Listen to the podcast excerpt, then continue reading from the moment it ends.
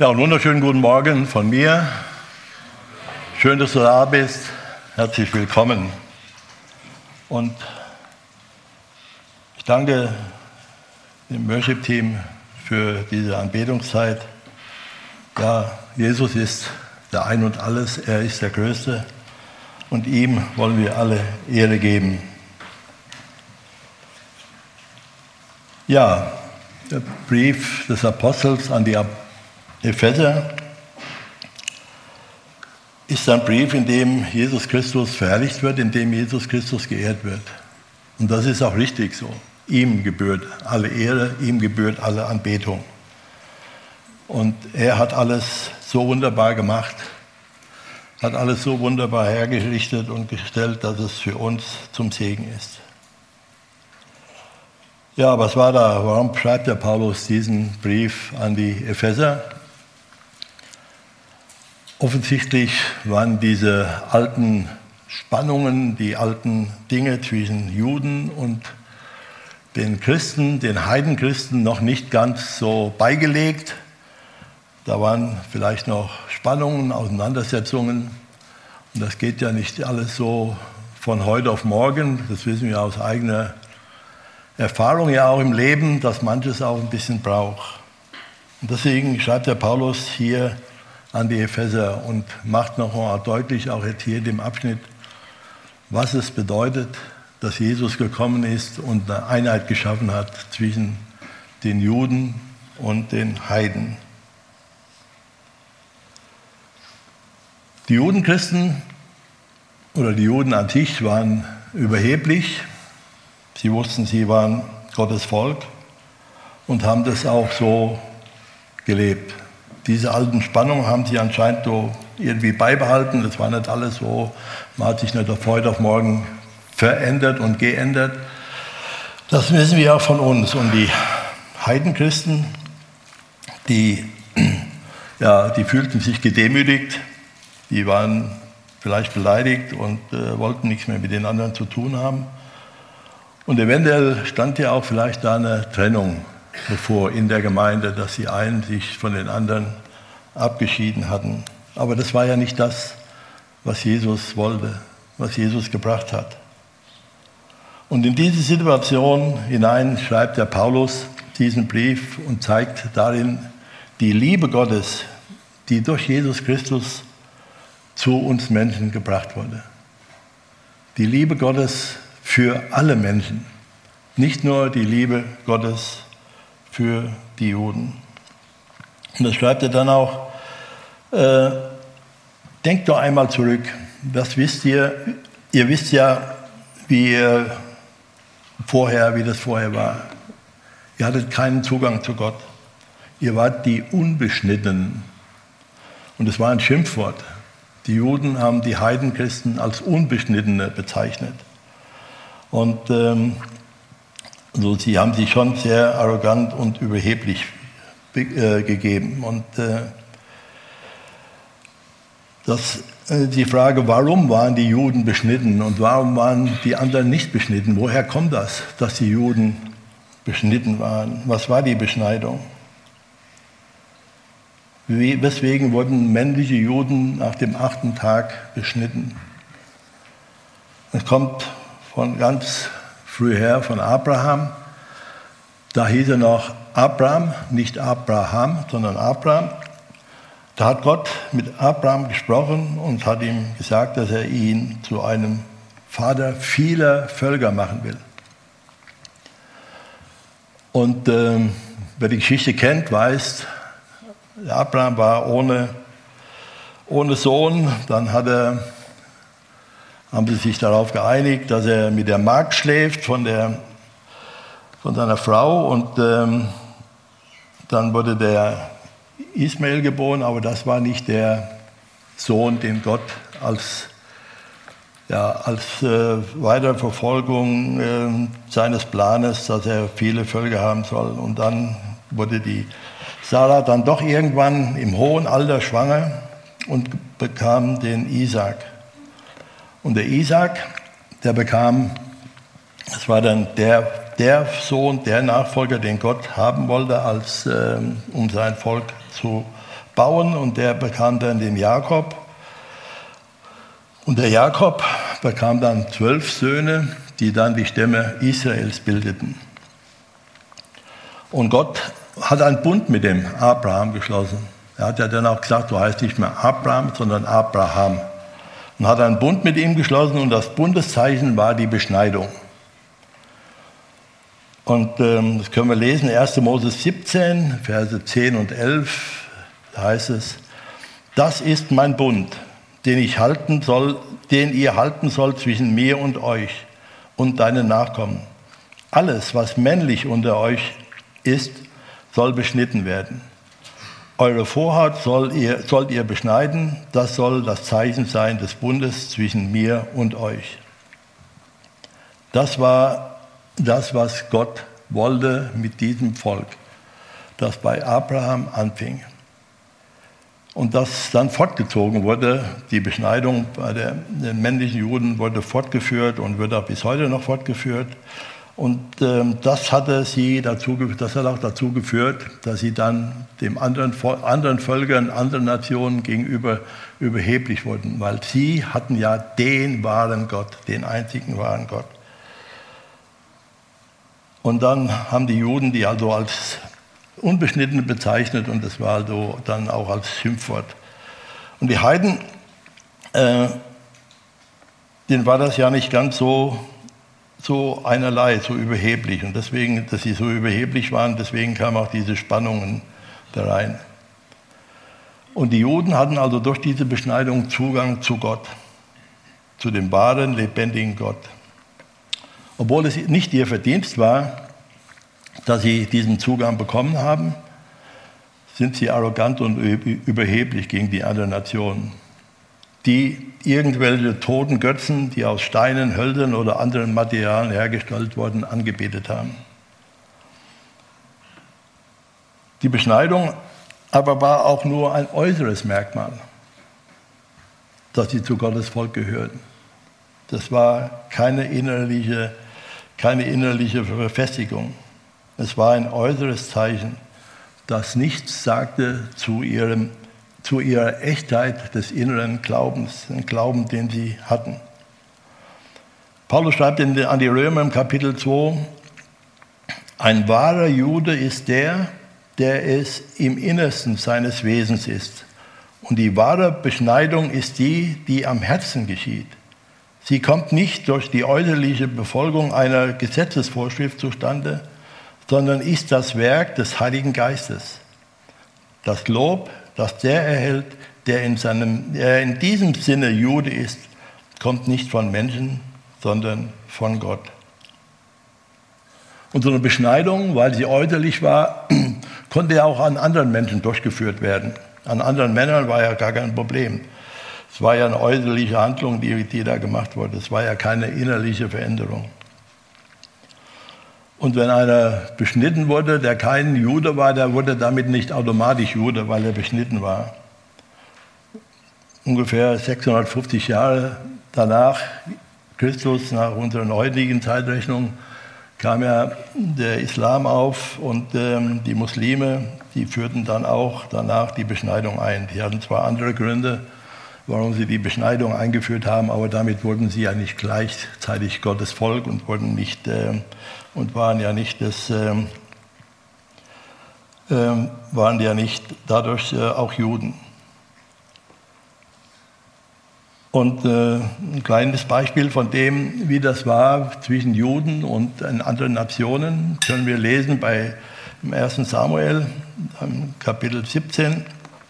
Da sagt David, als sie den Philister gegenüberstanden, da sagt er, wer ist denn dieser unbeschnittene das war dann auch ganz betont, dieser unbeschnittene, dieser war dann herabwürdigend ähm, Philister, der die Schlachtreihen des lebendigen Gottes verhöhnt.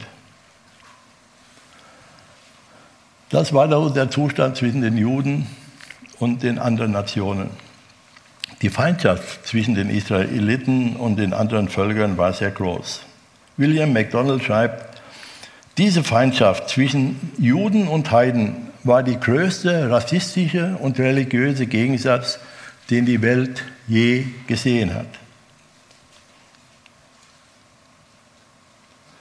Und dieser Hass und diese Verachtung zwischen den Israeliten und den anderen Völkern hat sich bis heute gehalten.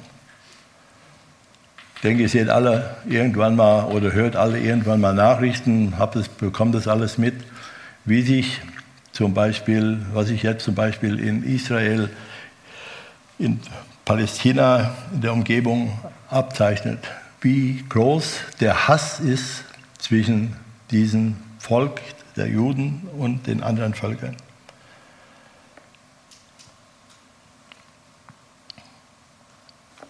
Und die ersten gläubigen Juden, die an Jesus Christus zum Glauben kamen, die hatten, bestimmt, es, die hatten es bestimmt nicht leicht, das so anzunehmen, das zu erkennen, dass auf einmal auch Heiden zu Gottes Zugang hatten. Das war bestimmt nicht leicht, damit umzugehen, dass auf einmal diese Menschen auch Gott anbeten durften, auch zu Gott beten durften. Und in der Apostelgeschichte im Kapitel 10, Vers 45 lesen wir, die Gläubigen jüdischer Herkunft, die mit Petrus gekommen waren, konnten es kaum fassen. Und Luther übersetzt, sie entsetzten sich, dass die Gabe des Heiligen Geistes auch nicht jüdischen Menschen geschenkt worden war. Sie entsetzten sich, sie konnten es nicht fassen, wieso der Heilige Geist auch den anderen Nationen, den Menschen der anderen Nationen gegeben hatte. Sie lebten ja darin, dass sie abgesondert waren. Sie waren abgesondert von den anderen. Sie waren abgesondert für Gott. Sie waren Gottes Volk. Und jetzt auf einmal konnten Griechen, Römer und wie weiß wie die alle hießen, die damals auch da lebten in Israel, sie konnten jetzt auch Gott anbeten. Diese Absonderung, die war von Gott gewollt. Gott wollte die Absonderung der Juden von den anderen Nationen. Was er nicht wollte, war die Verachtung und der Hass gegenüber den anderen Nationen. In 3. Mose lesen wir Kapitel 20, ihr sollt heilig für mich sein, denn ich, Jahwe, bin heilig. Ich habe euch von den Völkern abgesondert, dass ihr mir gehört. In 4. Mose 23, da wo der König äh, Barak äh, den, ah, die Propheten äh, rief, ähm, na, wie heißt jetzt noch gerade, fällt mir der Name nicht ein. Biliam, genau, danke. Rief, dass er das Volk Israel verfluchen sollte. Der sagte dann zum Schluss, seht. Er konnte ihn nicht verfluchen, weil es war unmöglich. Gott hat es ihm nicht zugelassen. Und dann sagt er zum Schluss, seht, ein Volk, das abgesondert wohnt und sich nicht zu den anderen Völkern zählt.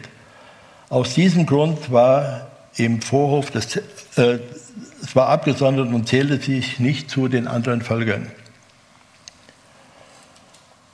Und es wäre auch nie mit anderen Völkern in, in, Verbindung gegangen. Wenn das so war, das können wir auch in der Bibel lesen, dann wurden sie, wurde das Volk Israel von Gott bestraft, wenn sie sich mit anderen Völkern eingelassen hatten. Das geschah auch kurz nachdem der Biliam das da gesagt hatte. Und aus diesem Grund war auch im Tempel, im Vorhof des Tempels, eine Mauer, die die Heiden nicht übertreten durften. Sie durften nicht daran vorbei. Es war für die abgetrennt. Für die war da Schluss. Sie durften nicht zum Tempel. Das war verboten. Es war nur den Juden erlaubt. Die Heiden hatten keinen Zugang zum Tempel. Sie hatten keinen Zugang zu Gott. Und wenn sie sich Gott nahen wollten, dann mussten sie konvertieren. Sie mussten den jüdischen Glauben annehmen. Und das ähm, können wir zum Beispiel sehen bei der Ruth eine äh, Moabiterin, die nach Israel kam und dann den Boas heiratete. Und die beiden zeugten ihren Sohn äh, Obed. Und die beiden waren beides im Stammbaum Jesu sind die vertreten. Das waren alles in der Nachfolge des Stammbaumes Jesus, sowohl der Boas als auch der Obed. Und dazu gehörte die Mutter, die eine Nicht-Jüdin war, aber zum jüdischen Glauben konvertiert war. Also Gott hat nicht alle anderen Nationen immer weggewiesen. Das können wir auch an anderen Stellen lesen. Paulus erinnert die Heidenchristen in, an ihre Zeit, bevor sie Jesus Christus kennenlernten und ihn annahmen, dass sie von dem Bürgerrecht Israels ausgeschlossen waren und dass nicht ihnen die Verheißung galt, damals zu der vorigen Zeit, wie sie vorher gelebt haben, sondern nur durch Bundesschluss dem Volk Israel.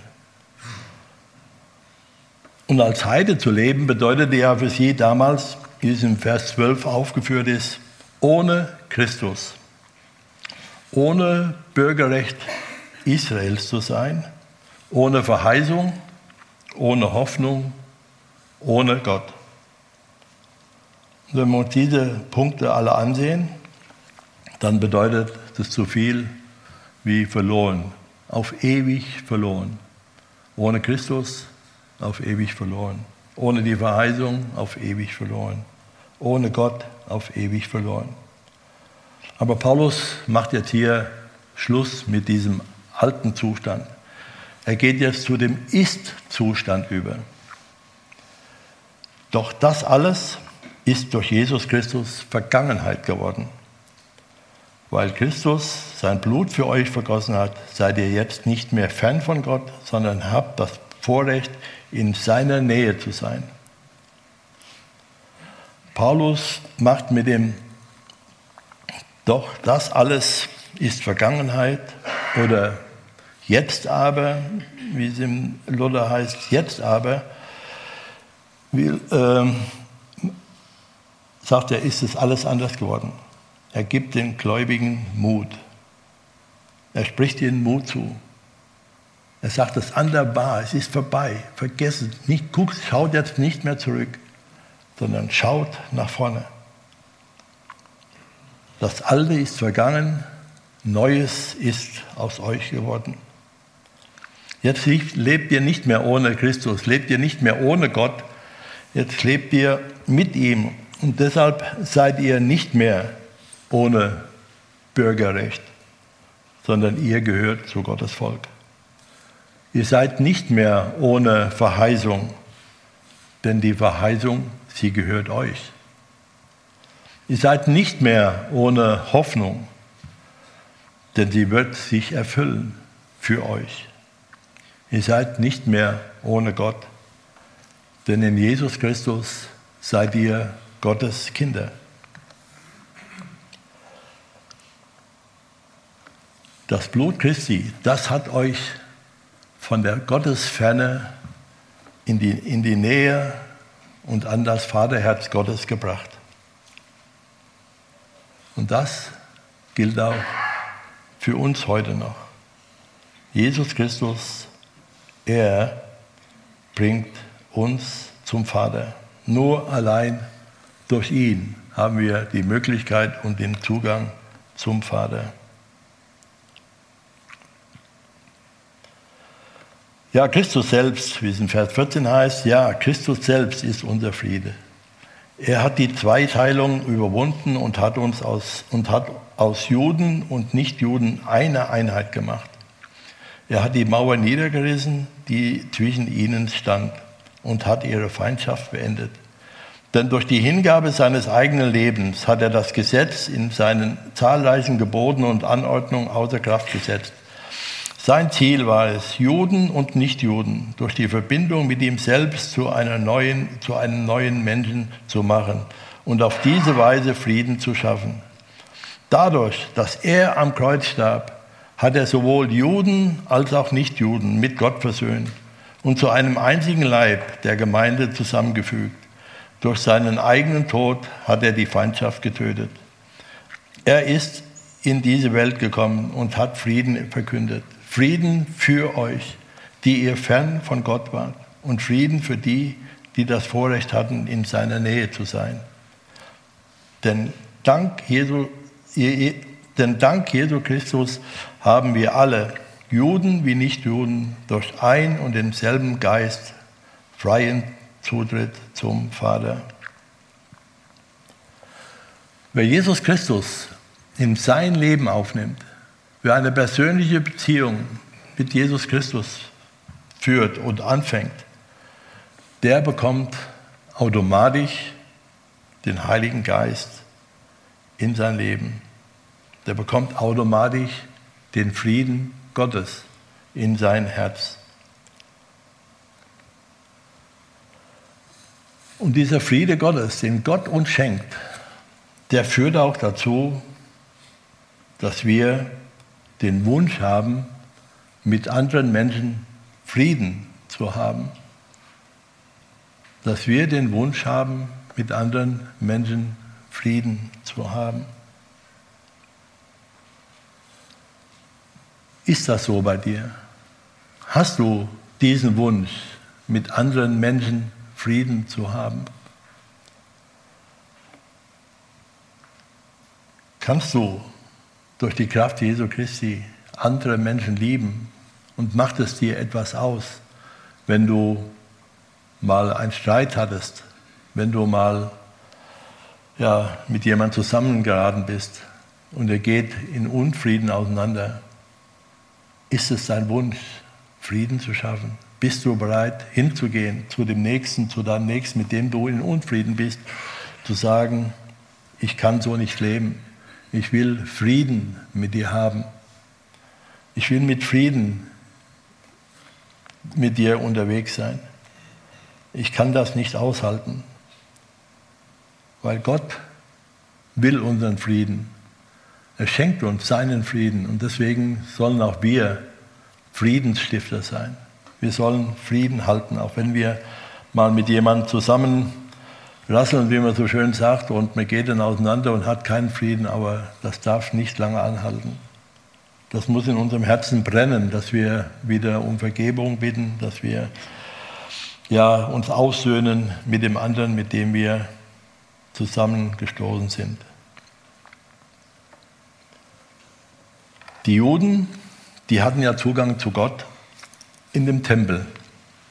In dem Tempel wohnte nach ihrem Bild Gott, da wohnte seine Herrlichkeit. In dem Allerheiligsten, da wohnte Gott, da war Gott für sie gegenwärtig. So ein Tempel kann Gott natürlich nicht fassen, aber das war das Sinnbild. Da war Gott, da durfte sonst ein ganzes Jahr nur einer rein, der Hohepriester.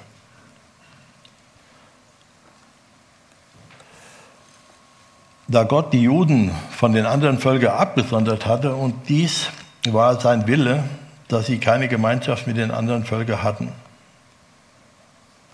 Er schreibt, und das war auch sehr stark, wie gesagt, Indien drin. Kommt nochmal ein bisschen zurück auf das, was ich eben schon gesagt habe. In Römer 9, in Verse 4 und 5, da schreibt der Paulus, Sie sind ja Israeliten. Ihnen hat Gott die Sohneswürde geschenkt. Ihnen hat er sich in seiner Herrlichkeit gezeigt. Mit ihnen hat er seine äh, Bündnisse geschlossen. Ihnen hat er das Gesetz und die Ordnungen des Gottesdienstes gegeben. Ihnen gelten seine Zusagen. Sie sind Nachkommen des Stammes, der Stammesväter, die Gott erwählt hat und aus ihrer Mitte in seiner irdischen Herkunft, nachdem der Messias hervorgegangen ist. Christen, der, Christus, der Herr über alles, der für immer und ewig zu preisen sei Gott. Amen. Dies war, das war, nach die Juden gelebt haben. Und das war eine normale Trennwand, wie wir auch eben gelesen haben, in den, zwischen den Juden und den Heiden. Und da gab es auch noch einen Zaun, eine Trennwand, wie wir im Kapitel auch eben gelesen haben, der vor, der beim Tempel war den die Juden nur treten durften, wo sie nur dann dran vorbeigehen durften und die Heiden nicht. Und diese Trennung, diese Trennung, die hat Gott durch Jesus Christus niedergerissen. Und damit auch alle Gebote, alle Gesetze, alle Satzungen, die das die das, äh, wo das dann beschrieben war, die das manifestierten, das, äh, wonach die Juden sich richten mussten und dass sie diese Trennung hatten zu den anderen Nationen, die hat Jesus Christus durch seinen Tod niedergerissen.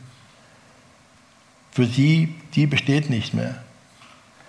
Der Weg zum Heiligtum, zu Gott, ist jetzt für jeden, für alle Nationen frei. Und als Jesus am Kreuz starb, da riss der Vorhang im Heiligtum, im Tempel vor dem Heiligtum, der riss in zwei, von oben bis unten.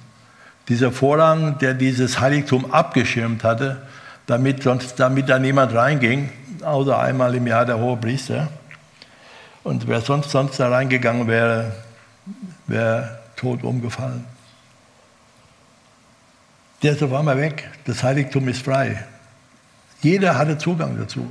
Da war keine Sperre mehr da. Jesus Christus hat diesen Vorhang zerrissen. Er ist weg. Wir haben Zugang zu Gott. Und das mussten die Juden erstmal begreifen und das mussten die Heiden immer begreifen, dass das nicht mehr vorhanden war, dass diese Barriere, diese Absonderung, die Gott für die Juden geschaffen hatte, weggerissen war. Und das war auch bestimmt nicht einfach. Es war ja umwerfend, weltbewegend. Es war ja was ganz, ganz Neues. Das ganz, ganz Neues. Wir haben Jahrhunderte so gelebt und weitergegeben und auf einmal ist alles weg und alles ist anders. Der Vorrang hat keine Verwendung mehr. Deshalb konnte Jesus auch sagen, Lukas 6, 27 und 28, aber euch, die ihr zu mir gehört, sage ich, liebt eure Feinde, tut denen Gutes, die euch hassen, segne die, die euch verfluchen, betet für die, die euch Böses tun. Welch eine befreiende Botschaft. Welch eine befreiende Botschaft. Streit, Unversöhnlichkeit, und all die Dinge sind ja keine schönen Dinge, die, uns, äh, die unser Leben schöner oder leichter machen.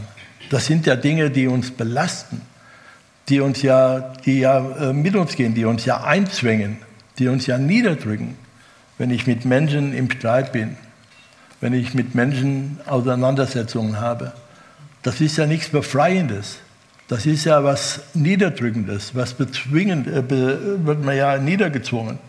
Und diese Botschaft, die Jesus hier sagt, liebt eure Feinde. Was muss das für eine Botschaft gewesen sein damals, als Jesus das gesagt hatte? Die Juden, die von Gott abgesondert waren für die anderen Nationen. Und die anderen Nationen jetzt auf einmal, wow, wir sollen einander lieben. Wie soll ich die auf einmal lieben, die mich vorher so behandelt haben? Oder wie soll ich die lieben, über die ich so viel höher gestellt war? Aber Jesus sagt, liebt eure Feinde, tut Gutes denen, die euch hassen. Segnet die, die euch verfluchen, betet für die, die euch Böses tun. Das war für die Menschen damals nicht einfach. Und ich denke auch, für uns ist es nicht immer einfach. Aber wer sagt schon, dass es einfach ist, mit Jesus zu leben? Das sind schon ganz schöne Herausforderungen manchmal. Aber sie sind befreiend, wenn wir uns danach richten. Gottes Anordnungen für sein Volk und gegen die anderen Nationen sich abzusondern, sind aufgehoben. Christus hat aus zwei Verfeindeten eine Einheit geschaffen aus zwei Verfeindeten eine Einheit geschaffen. Stellt euch mal vor, die Ukrainer und die Russen würden auf einmal einheitlich zusammenstehen. Keine Bomben mehr, kein Tod, kein Leid mehr. Die Palästinenser würden eingehängt, Arm in Arm mit Juden durch die Straßen Jerusalems marschieren. Das ist das, was Jesus gerne möchte. Einheit, Frieden. Frieden unter den Menschen. Deswegen ist er am Kreuz auf Golgatha gestorben. Und dieser Frieden, der fängt jetzt nicht äh, bei Putin oder bei sonst irgendjemand da oben an, sondern der fängt bei dir an. In deiner Familie, in deiner Gemeinde, auf deinem Arbeitsplatz, in deiner Schule, da wo du dich aufwärtst jeden Tag.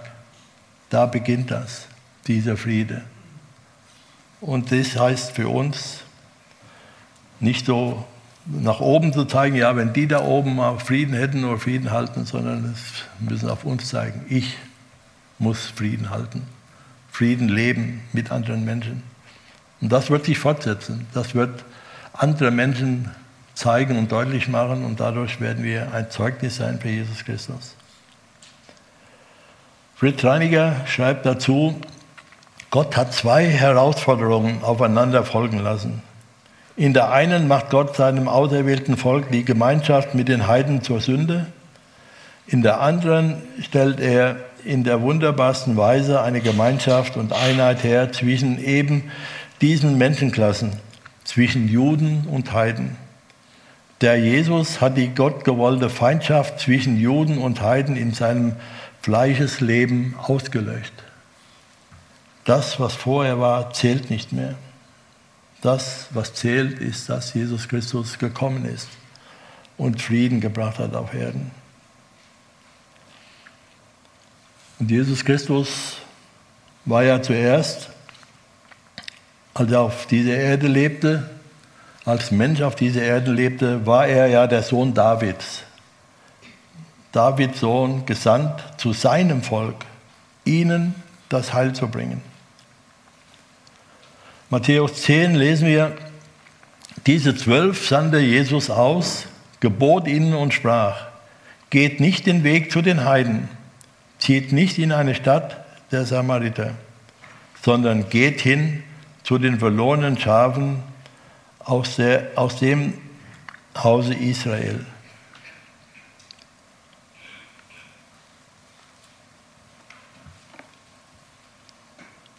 Und in Matthäus 15, da ist die Geschichte auch beschrieben von dieser kanaanitischen Frau, die Jesus bat, weil ihre Tochter so krank war, dass er sie heilte. Und Jesus reagiert gar nicht. Er lässt die Frau einfach links liegen, er sagt nichts dazu.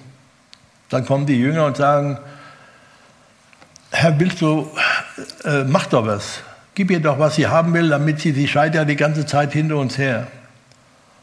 Und Jesus spricht noch immer nicht zu der Frau, sondern er sagt nur, das Brot soll man nicht vor die Hunde werfen. Und damit bezeichnet er quasi die anderen Nationen, die kanaanitische Frau, als Hunde. Die Völker waren in den Augen der Israeliten Hunde, die bekamen nicht von dem Essen, was auf dem Tisch war. Und die Frau hat dann einen sehr, sehr starken Glauben gehabt. Und ich sage dann, und trotzdem lecken die Hunde die Blutkrumen auf, die die Kinder des Vaters fallen lassen. Und daraufhin sagt Jesus zu der Frau, du hast einen sehr großen, starken Glauben. Dir geschehe, wie du willst. Und das Kind wurde gesund. Daran kann man auch dieses Verhältnis sehen zwischen den Juden und den Heiden damals.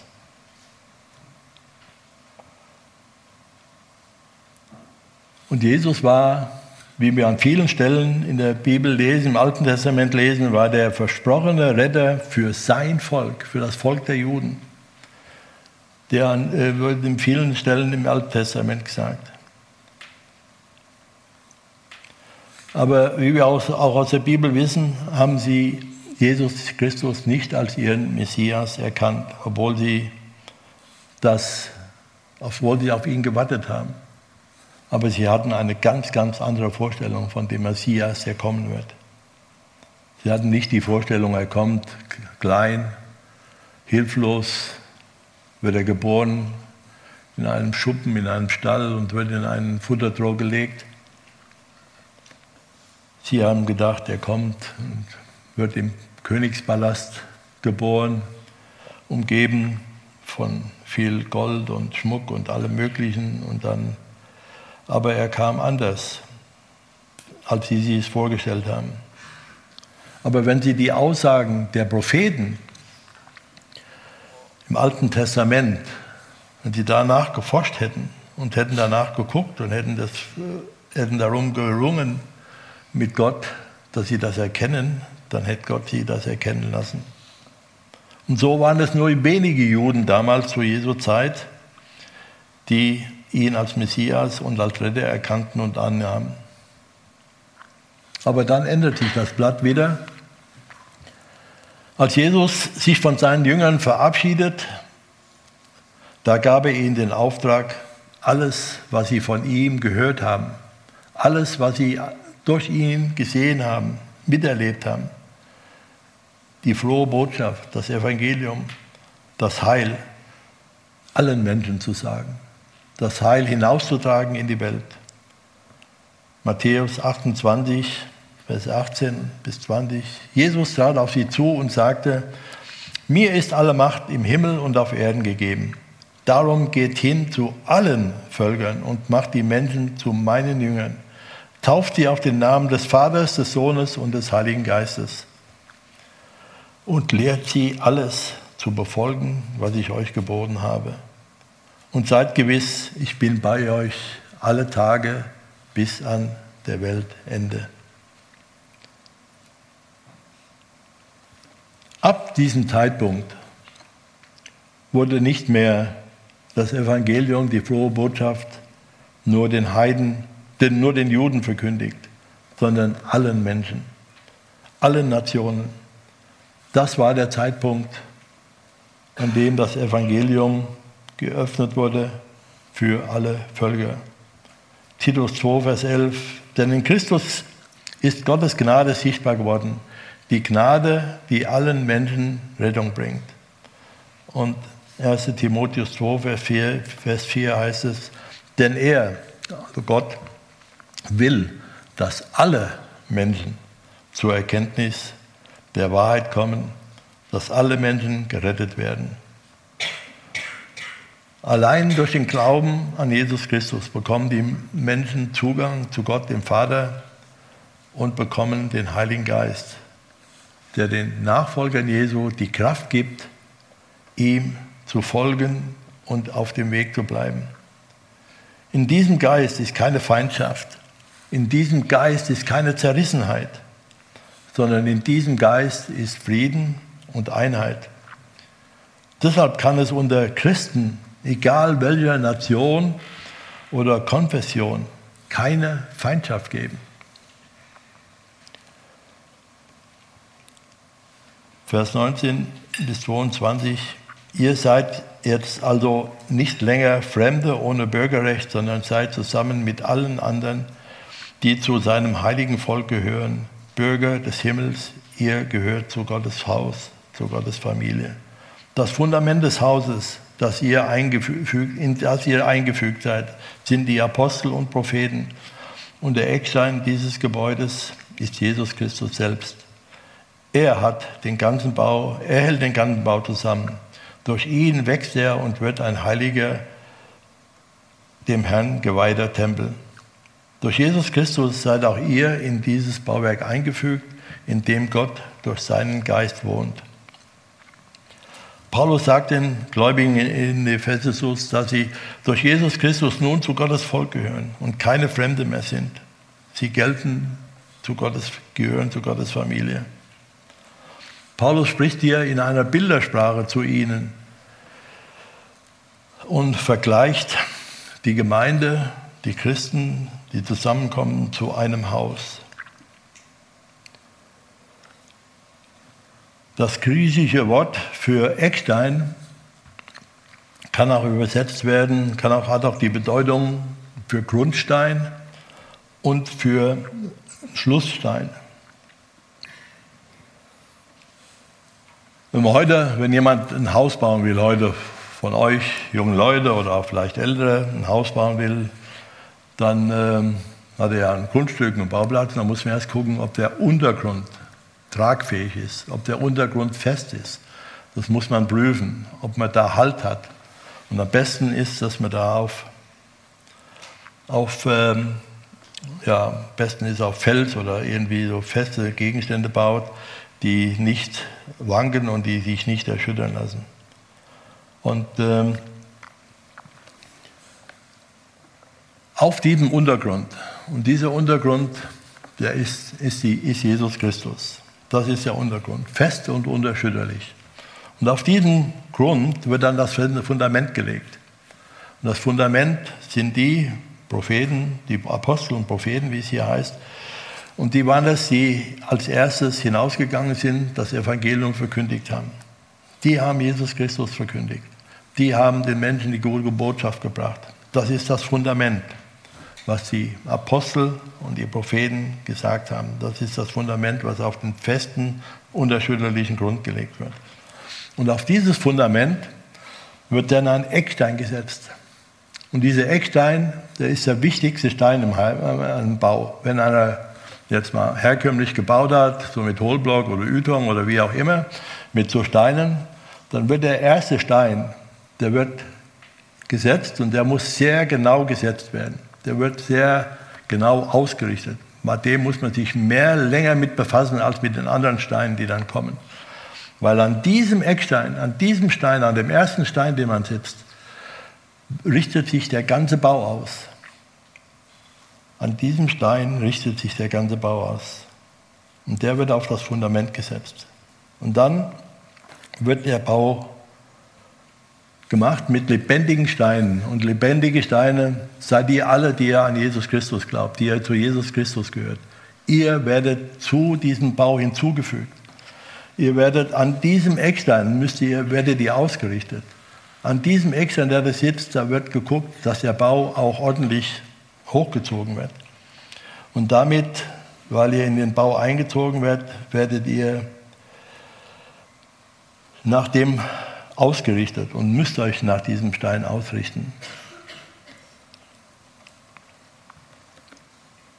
Und wenn wir wenn ich so an mich denke, dann war ich ein Stein, der war verhältnismäßig schmutzig, ja, der war ziemlich schmutzig und unansehnlich. Da konnte man nicht viel mit anfangen. Den hätte man normal nicht in irgendein Haus eingebaut. Aber durch das Blut Jesu Christi wurde all dieser Schmutz und der Dreck abgewaschen, wurde weggetan. Und dann wurde es ein ansehnlicher Stein, der im Lichte Gottes, im Lichte Jesu Christi glänzt wie Gold.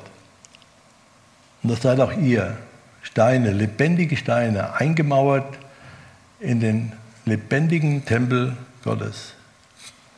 Und ähm, dann gibt es ja hier noch den Schlussstein.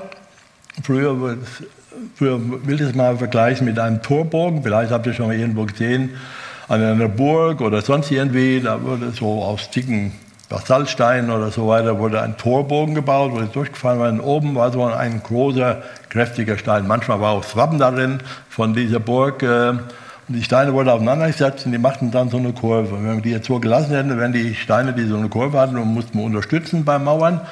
Und wenn der Speis oder der Mörtel, der damals benutzt wurde, dann fest war, dann wurde der weggenommen. Aber vorher musste dieser Schlussstein eingesetzt werden.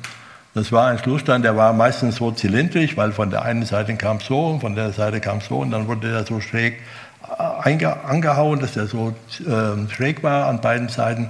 Und der wurde dann eingesetzt und dann konnte man das Gerüst, was da drunter stand, was die anderen äh, Steine hielten, konnte man dann wegmachen. Und an diesem Stein hielt sich, hielten sich dann die ganzen anderen Steine weg. Und das ist der Schlussstein.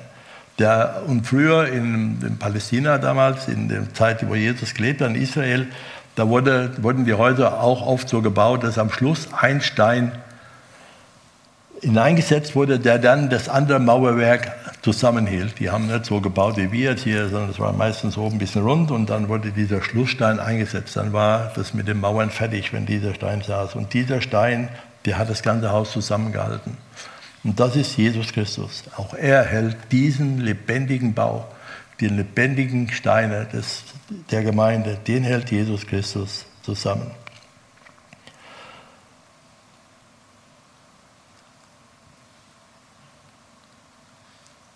Und ich hatte ja eben schon mal gesagt, dass wenn wir Jesus Christus annehmen, dass der Friede Gottes und der Heilige Geist dann in unser Herzen einzieht.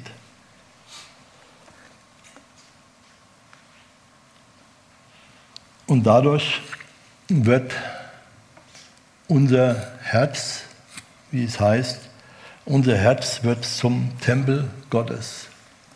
Und in diesem Tempel Gottes, da wohnt Gott. 1. Korinther heißt es in Kapitel 3, Vers 16, wisst ihr nicht, dass ihr der Tempel Gottes seid und dass Gottes Geist in eurer Mitte wohnt. Bist du dir das bewusst?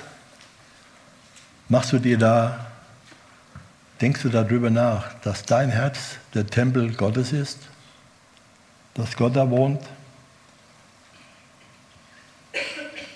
Wird das auch in deinem Leben sichtbar?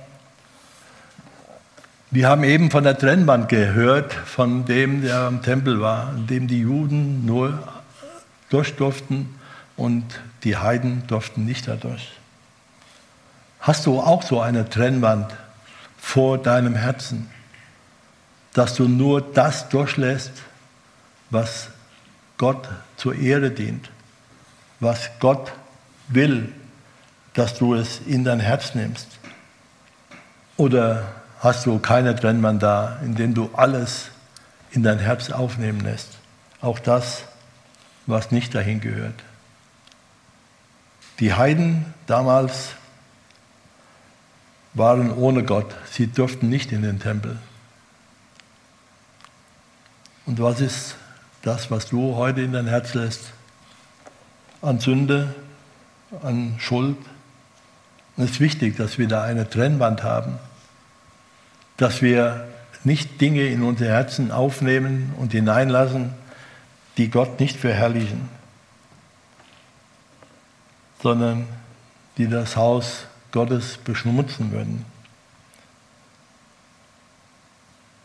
Deswegen prüfe alles genau, was du in dein Herz lässt. Denn dort ist der Tempel Gottes, da wohnt der Heilige Geist. Und der zieht sich zurück, wenn du Dinge hineinlässt, die nicht gut sind, die dich beschmutzen würden. Und dann wird deine Strahlkraft, dein glänzendes Gold, was, was äh, Jesus aus dir macht, wird matt, wird schmutzig, wird nicht mehr glänzend, sondern wird vielleicht unansehnlich. Deswegen ist es wichtig, dass wir da eine, einen Schutz haben. Dass das nicht hineingehört, dass das nicht hineinkommt, was nicht hineingehört. Und dass wir da auch immer wieder darum beten und bitten, den Heiligen Geist, dass er uns hilft zu erkennen, was nicht in unser Herz hinein soll und dass wir das raustun, dass wir ihm den Zugang verwehren. Danke, Jesus Christus, dass du gekommen bist und uns den Zugang zum Vater geschenkt hast. Danke, dass du uns den Weg dahin geöffnet hast, dass wir jetzt zu Gott kommen dürfen, zu dir. Und danke dir, dass du in unserem Herzen wohnst. Danke dir, dass du unser Leben neu gestaltet hast, unser Leben neu gestalten willst, dass du unser Leben in deine Hand nimmst. Lass uns auf dich hören. Lass uns dir nachfolgen. Lass uns Gemeinschaft haben mit anderen Geschwistern. Lass uns Feindschaft ablegen. Lass uns Dinge, die uns ja nicht näher zu dir bringen, ablegen, wegtun, damit wir für dich leuchten, für dich eine Leuchtkraft sind auf dieser dunklen Welt. Danke dir, dass wir unter deiner Gnade und deiner Liebe leben dürfen. Danke dir, dass du mit uns gehst in diesem Tag, in die neue Woche. Leide und führe du uns und schenke uns deinen Frieden. Amen.